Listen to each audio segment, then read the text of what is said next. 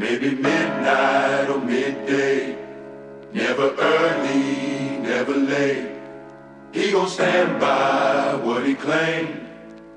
Lived enough life to say. I heard your heart. I see your pain out in the dark. Y así es cada jueves, cada oportunidad de encontrarnos con nuestro amigo Ezequiel de León, de Estudio de León y Asociados. Bienvenido, hermano. Un día precioso nos toca hoy. Y bueno, con buenas noticias, como siempre, en este mate jurídico.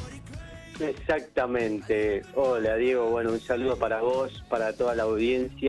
Sí, la verdad, un día soleado, ¿no? Así es, un día soleado, un día listo para recibir buenas noticias, que es lo que damos siempre aquí en esta columna maravillosa que se llama Mate Jurídico. Es más, eh, bueno, estoy acá tomando como siempre mi mate, haciéndole honor a la columna. Así es, así Eh, es, con yerba tucanguá de Maimará. Ahí le mandamos un abrazo gigante a la gente de Maimará. ¿Seguirá la promoción, Diego? Y no lo sé, no lo sé. Eh, hay, que, hay que ir a preguntarle a ellos que están ahí en Emilio Mitre y Carlos Tejedor y ver este, si continúa la promoción, mencionando Radio Ama, eh, a ver qué dicen. ¿eh? Yo diría a ver si, si la extiende hasta hasta fin de mes, ¿no? Aunque Puede sea. ser, sí, sí, por lo menos hasta fines de noviembre. Creo que era un 10% de descuento en efectivo. Bien, bien. Mencionándolo bueno. a Ezequiel de León, a Radio Ama o a On Demand. O a mí, si querés también, a Diego Rivas. Exactamente. Bueno, hermano, contame qué tenemos entonces para el día de hoy. Bueno, hoy la verdad que tenemos un caso de, seguimos, ¿no? Nosotros siempre eh, damos buenas noticias y de despido sin causa, o sea, de derecho laboral, siempre en nuestra columna, eh, si bien nosotros ah, nos dedicamos a todo, pero ah, nos enfocamos en el derecho laboral. Y esto es un despido sin causa. Y voy a, a leer un poquito, porque está inter- me, me resultó interesante. Este es un caso ¿no? actual y es la sentencia de la, de la Cámara Nacional de Apelaciones. Dice así, la decisión resolutoria por la empleadora careció de justa causa. O sea, eh, acá está diciendo que el despido careció de justa causa Sí. más allá de la de, de la poca feliz expresión escrache masivo y ahora yo voy a, a explicar un poquito mm, de qué se trata esto esta no importa un accionar lo suficientemente injurioso como para justificar la decisión resolutoria adoptada por la empleadora. En efecto, la empresa no abonaba los salarios en legal tiempo y forma. En tanto, se advierte durante el mes pequeños depósitos de sueldo que evidencian el retraso de los pagos. Y sigue, ¿no? No, no nos vamos a extender, pero yo quería, digamos, resaltar esto. Es una forma, ¿no? Yo no, no quiere decir que lo que está haciendo, digamos, la, la trabajadora está bien, ¿no? Pero si hay deuda salarial, es un, un- un suficiente hecho injurioso Hmm. como para reclamar, porque es una prestación básica del contrato de trabajo Claro. siempre nosotros siempre decimos o no Diego eh, el, cuál es la prestación básica del trabajador y poner la fuerza de trabajo a disposición o sea trabajar. Claro, eh, exactamente. eh, prestar el servicio. Y cuál es la prestación básica del empleador pagar el sueldo.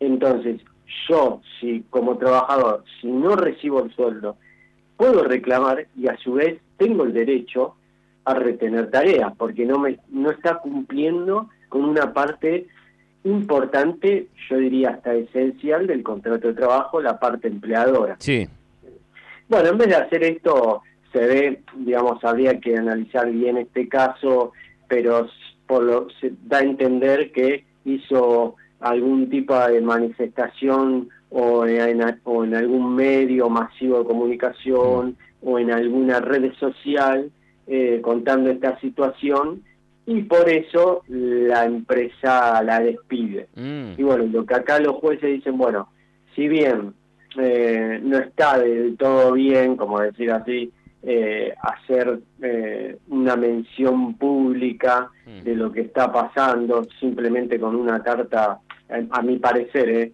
yo digo, simplemente con un telegrama que hubiera mandado la trabajadora era suficiente para ponerlo eh, en condición de mora al empleador y si no le paga el sueldo, efectivamente considerarse despedida, ¿no?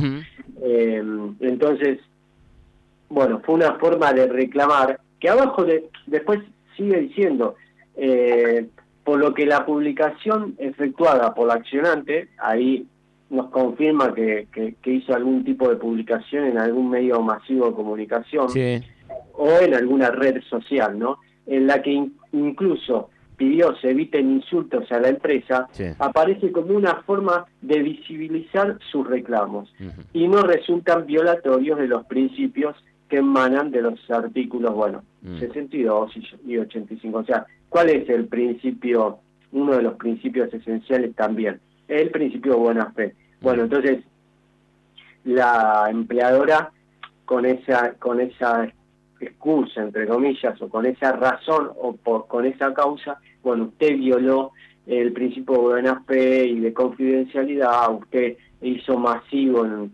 una publicación eh, de algo particular que estaba pasando acá en la empresa y por eso por esa razón la despiden.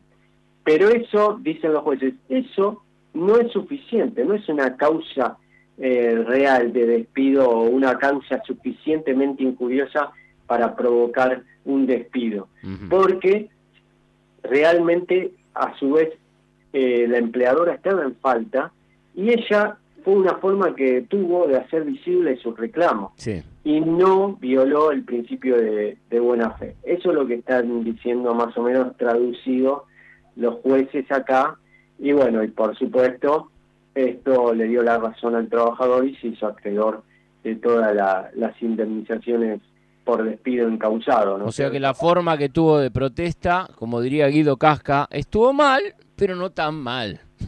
Exactamente, exactamente. Yo diría, a ver, estuvo, yo no diría ni que estuvo mal. Fue una forma de, de hacer visible el reclamo, a mi parecer, como, como abogado yo directamente hubiera mandado un telegrama. Claro, claro, esa es la vía legal y la vía concreta de, de reclamo que debe ser, digamos. No tiene por qué este, opinar la tía en Facebook y decir, qué barbaridad, porque tampoco va a lograr nada con esa con esa indignación popular, por así decirle, ¿no? Con, con el tema del scratch, lo que se logra es una indignación popular y, tener el, favor de, mm, de la gente que, que, te sigue o que ve la publicación, este, pero legalmente lo que funciona y lo que debe hacerse, primero es tener un representante legal, tener una persona como Ezequiel de León o de Estudio de León, eh, al cual consultar para dar los pasos eh, correctos, porque uno puede errar bastante y perderse de todo beneficio que pueda llegar a tener eh, por una falta de este tipo, de este tipo, digo, ¿no? Exactamente. Y bueno, y yo con esto quiero dejar claro dos cosas. Hmm. Eh, a ver qué te parece a vos. Digo, primero, eh, si tiene algún tema así que le, que le, que le adeudan salarios, o inclusive a, a esta trabajadora le pagaban, pero salarios menores o le pagaban como como como formas de, de pago durante el mes y, no le pagaban el salario completo. Claro, era, como una retribución informal.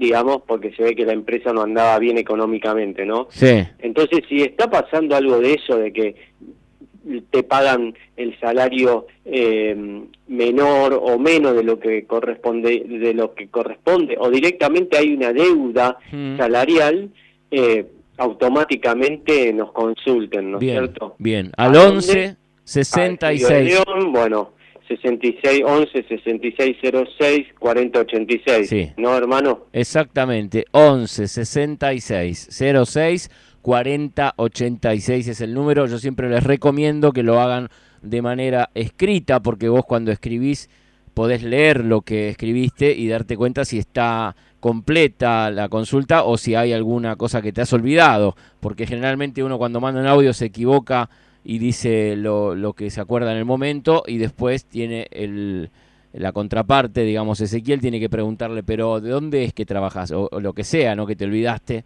Eh, y se torna algo mucho más extenso de lo que debería ser. Así que déjale por escrito tu consulta a Ezequiel de León, a Estudio de León y Asociados, al 11 66 06 40 86, que es eh, el teléfono que está a las 24 horas a disposición para que vos te comuniques y dejes tu mensaje eh, de manera escrita.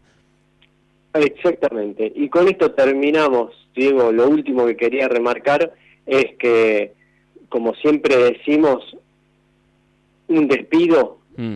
no quiere decir que, aunque haya una causa eh, aparente o el empleador ponga una causa, mm. no quiere decir que esté bien despedido y siempre hay oportunidad de reclamar, porque esta trabajadora, o en este caso, mm. la trabajadora fue despedida supuestamente con un despido con causa por haber, digamos, eh, haber contado públicamente lo que le estaba pasando. Cosa que yo desapruebo, ¿eh? Desapruebo. tuvo, por decir así, la fe para ir en contra de todo eso, consultó con un abogado, un, un abogado laboralista, y tuvo una sentencia a favor que los jueces le dieron la razón, no, pero esa no es una causa que justifique el despido. Mm. Entonces, si también a cualquiera oyente o cualquier trabajador, esperemos que nunca suceda, pero a cualquiera de nosotros nos despiden, siempre ante la duda o ante ese hecho, consultarnos, ¿cierto?